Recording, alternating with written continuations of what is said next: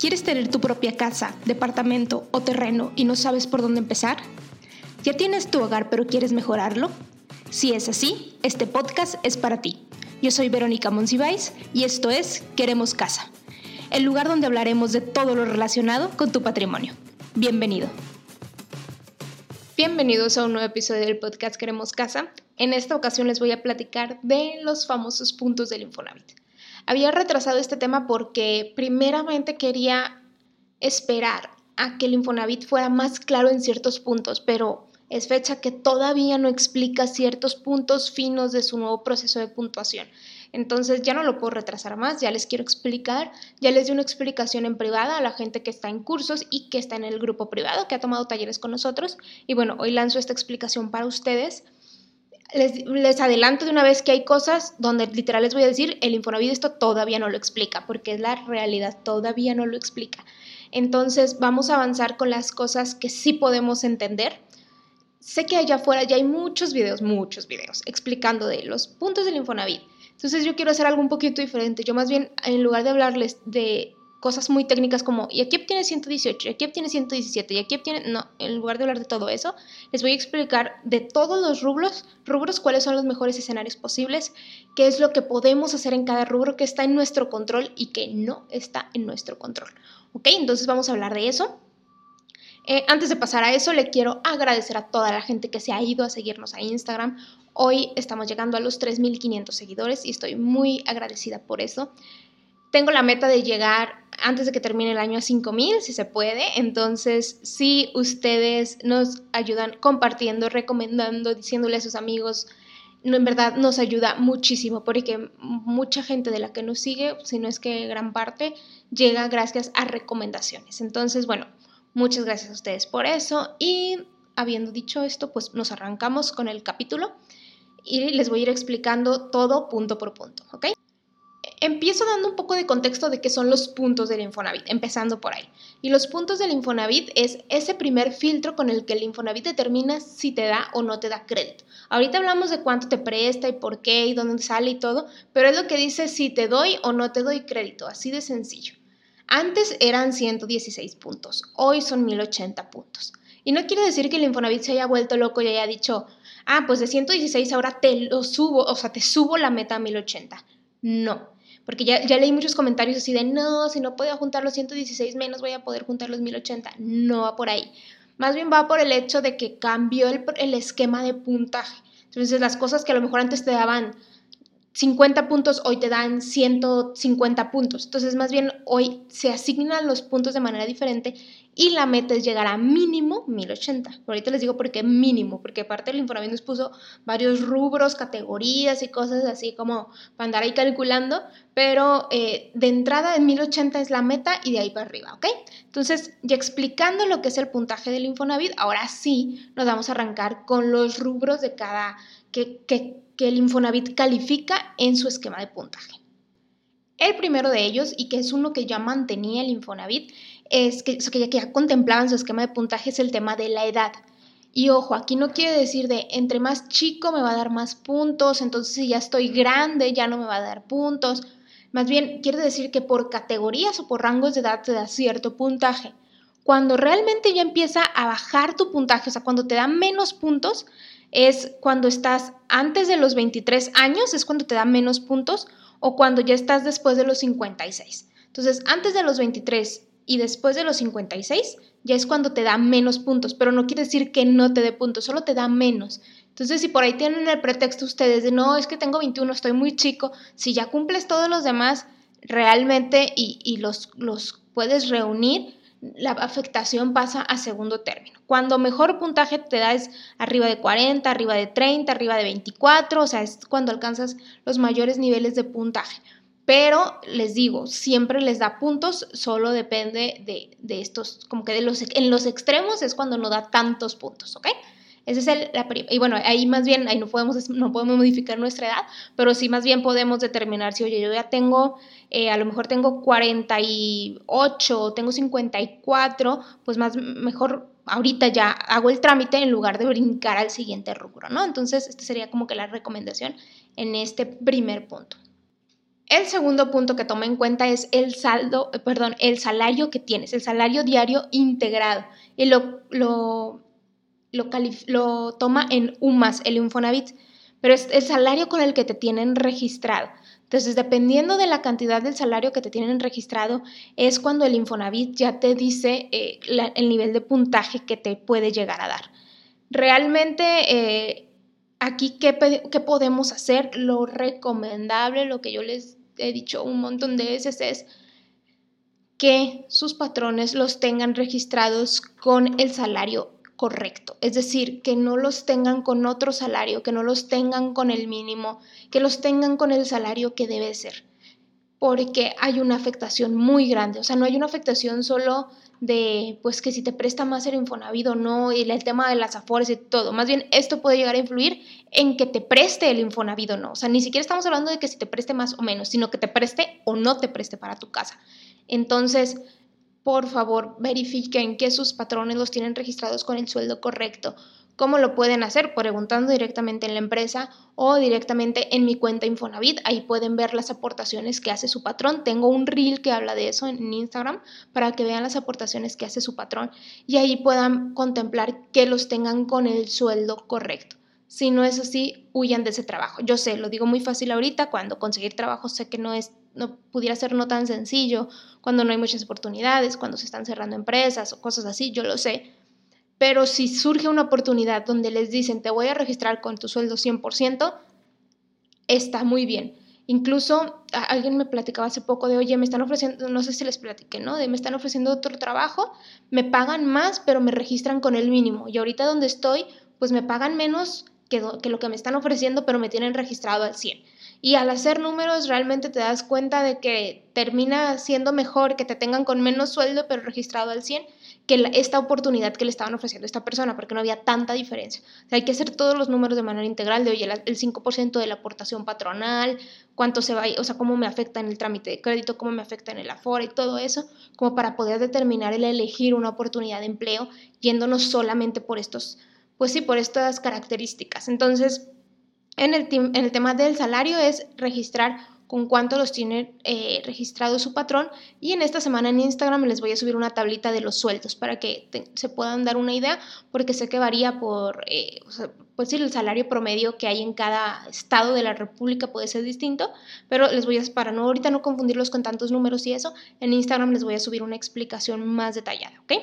El tercer punto que también... Eh, es un rubro que ya importaba, que es el saldo en tu subcuenta de vivienda, es decir, lo que tienes ahorrado. Yo ya tengo un capítulo explicando lo que es la subcuenta de vivienda. Si todavía tienen dudas en este tema, váyanse a escuchar ese capítulo donde les explico de dónde sale ese dinero, el dinero que ya tienes para comprar casa, que no es préstamo, no es nada, es un dinero que ya tienes. Entonces, dependiendo del dinero que tengas en tu subcuenta de vivienda, son los puntos que el Infonavit te da.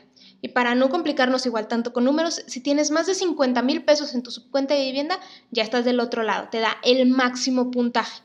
Pero si tienes más de 10 mil pesos, te da 5 puntos menos, o sea, tampoco es que haya una gran diferencia. Entonces, no se claven, o sea, sí importa obviamente, pero teniendo más de 10 mil pesos te da 119 puntos.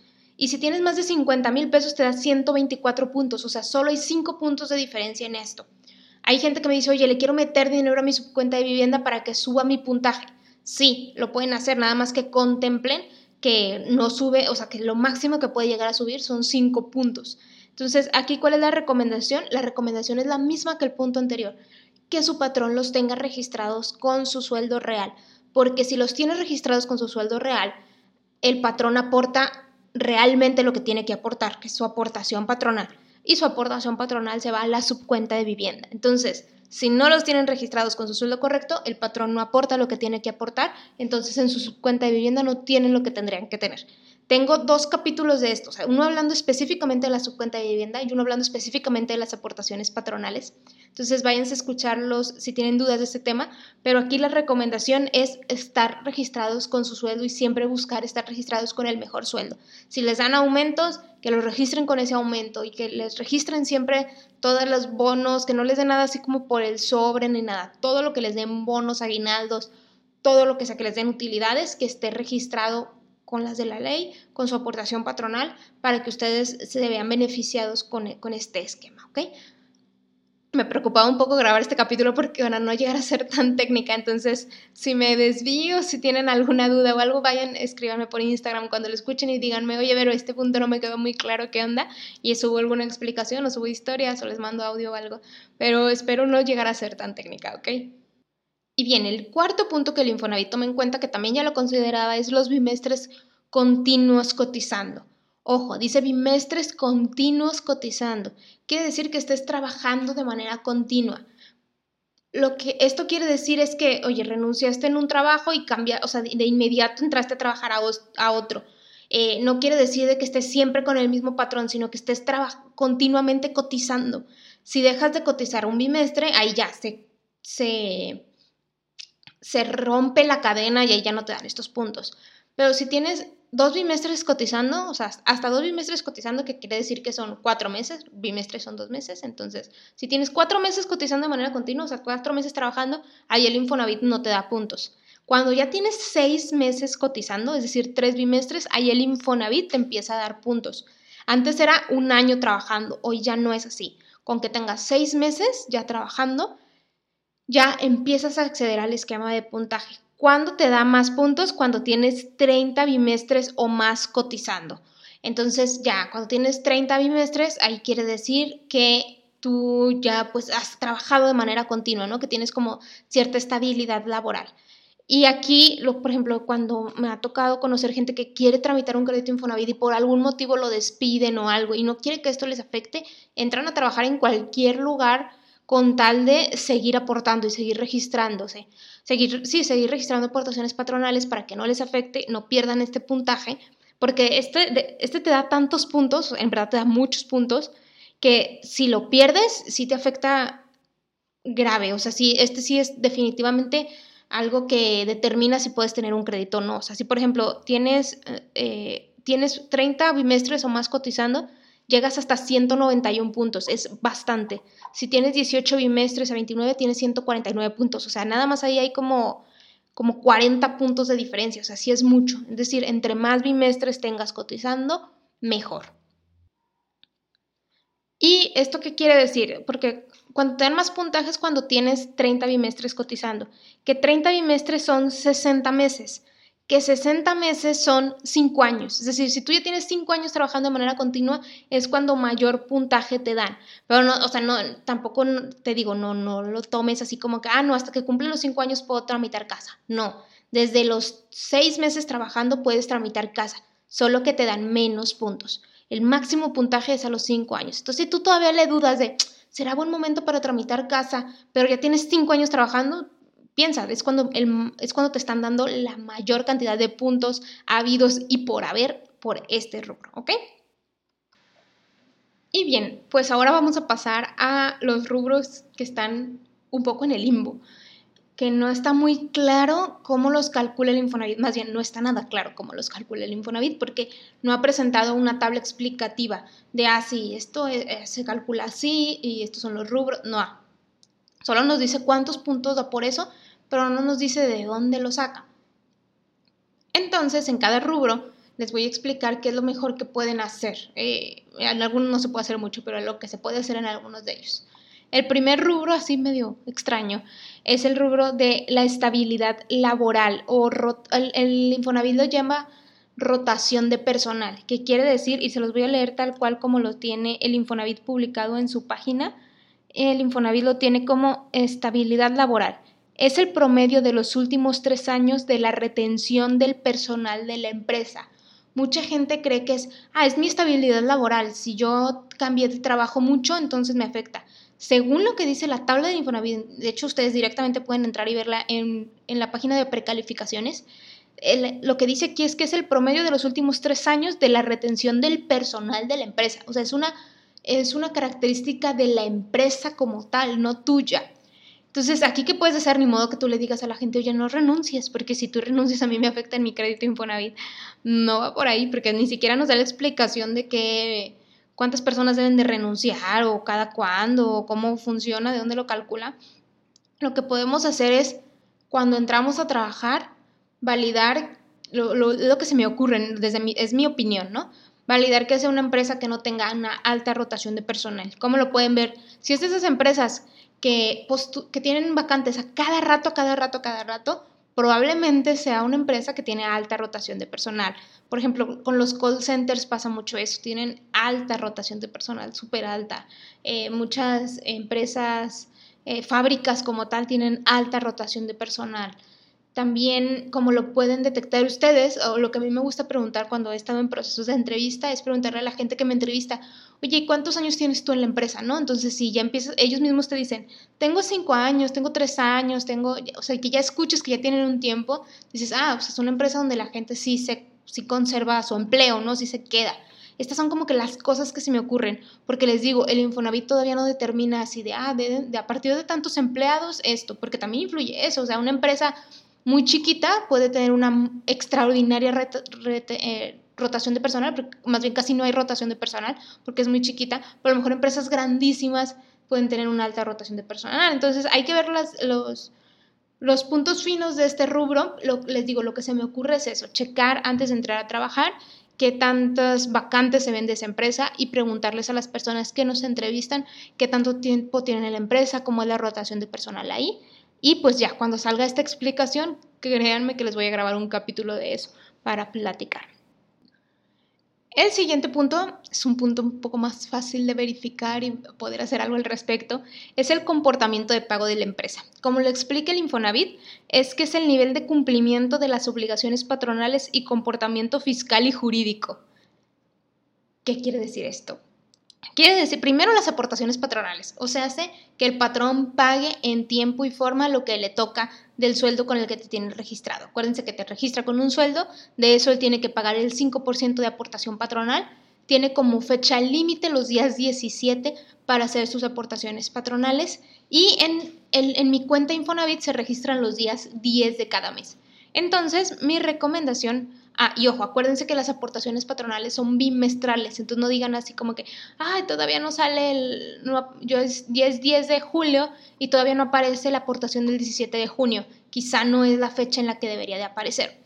¿Cómo lo pueden checar? Entrando a mi cuenta Infonavit después del día 10, viendo que aparecen las aportaciones del último bimestre, ahí como quiera les aparece la leyenda de la última fecha de actualización es, esta, es, esta, es este bimestre. Y en mi Instagram les puse una tabla de las fechas de si la aportación es de enero a febrero, eh, el patrón paga en marzo y te aparece en abril. Un, calendario así lo tienen en mi feed de Instagram. Entonces, chéquenlo ahí porque ahí ustedes al día de hoy pueden saber cuál es la última aportación que les debe aparecer. Aquí que podemos hacer, ah bueno, y este es el tema de aportaciones patronales. Luego habla de comportamiento fiscal y jurídico. Eso es lo que todavía no está claro y ahí sí no podemos hacer mucho. Entonces, en el primer rubro nada más ustedes estar verificando que su patrón está pagando en tiempo y obviamente si no está pagando en tiempo, acercarse para ver qué está sucediendo, si está incumpliendo con sus obligaciones. Y yo sé, pues hay patrones de, así es, y te esperas que paguemos algo. Y bueno, ahí ya saben, es siempre ver primero por nosotros y quizá buscar una mejor oportunidad. Pero eh, es estarlo checando en mi cuenta Infonavit. Ahí es donde se checa, ahí es la ley. Y ahí, si no aparece ahí, no está. No, no, hay, no hay de otra. Eh, nada más es estar checando en las fechas que les, que les comento, ¿ok? Y los siguientes dos puntos para mí son los puntos más extraños, más difíciles de explicar porque no hay mucha información de esto. De hecho, o sea, yo también he estado buscando, checando en el Infonavit y todo, y no, todavía no hay una explicación. El primero de ellos es el giro del patrón. Depende del giro del patrón, son los puntos que te va a dar pero no hay una lista de giros de, ah, si tú estás en el giro automotriz, tienes estos puntos. Si estás en el giro de servicios, tienes estos puntos. Si estás en el giro de tecnología, no hay una tabla así. Si alguien de ustedes la tiene y que sea oficial, porque luego he visto ahí como cosas medio raras, por favor avísenme. Si tienen una tabla oficial que sepan que alguien la compartió en el, director del Infonavit o algún delegado o algo así, lo agradecería muchísimo. Pero realmente, por más que he buscado, no hay una tabla de giros. Entonces, hoy en día el Infonavit da puntos dependiendo del giro em, en el que está la empresa en la que trabajas. Entonces, esperemos que pronto haya esa tabla de giros, porque pues sí, obviamente, pues ni modo que, eh, o sea, más bien necesitamos saber eso para poder determinar, oye, a lo mejor el giro en el que estoy me está restando puntos, eh, cómo puedo si me conviene cambiar de giro o no, qué tanta diferencia de puntos hay o, cómo funciona, ¿no? Habrá que ver cuál es como que la, la lógica detrás de este aspecto para ver si están tratando de incentivar ciertos giros o qué. Ese es como mi, pues, la única, el único motivo por el que yo entendería que están haciendo algo así. Eh, también para quitar temas de outsourcing, probablemente, cosas de esas. Entonces, bueno, habrá que ver eh, cuando salga la tabla oficial de giros, porque esa es para mí de las más raras. Y el segundo es el tema de la ubicación, dependiendo del municipio en el que esté la compañía en la que trabajas, es el puntaje que te van a dar. Y pues aquí hay que esperar también la tabla. O sea, si, si es municipio del área metropolitana, a lo mejor son ciertos puntos. Si es municipio de las afueras, a lo mejor son tantos puntos. Y les digo a lo mejor porque todavía no hay un listado como tal.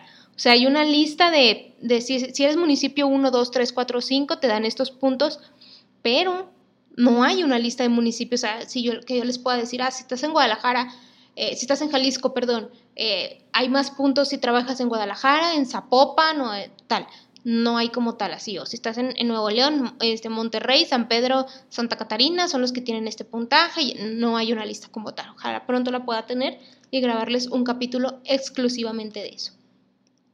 Esa es la primera parte. Son todos los rubros que se suman para que tú puedas tener mínimo 1080 puntos.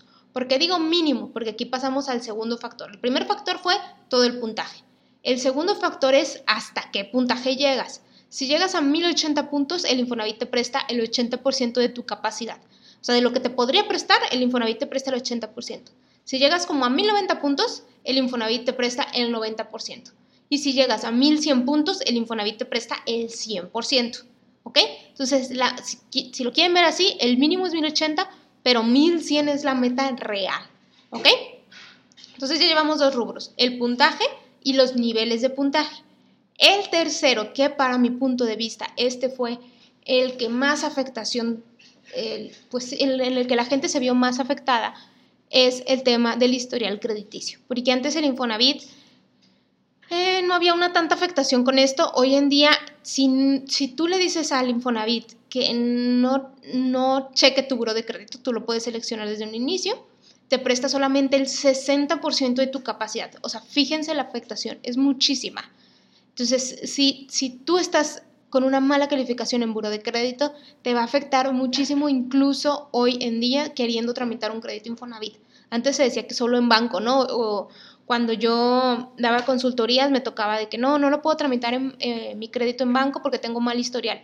Entonces, pues me voy a ir por Infonavit porque ahí no me afecta tanto. Bueno, hoy sí te afecta. O sea, hoy te prestan muchísimo menos si tienes un mal historial crediticio.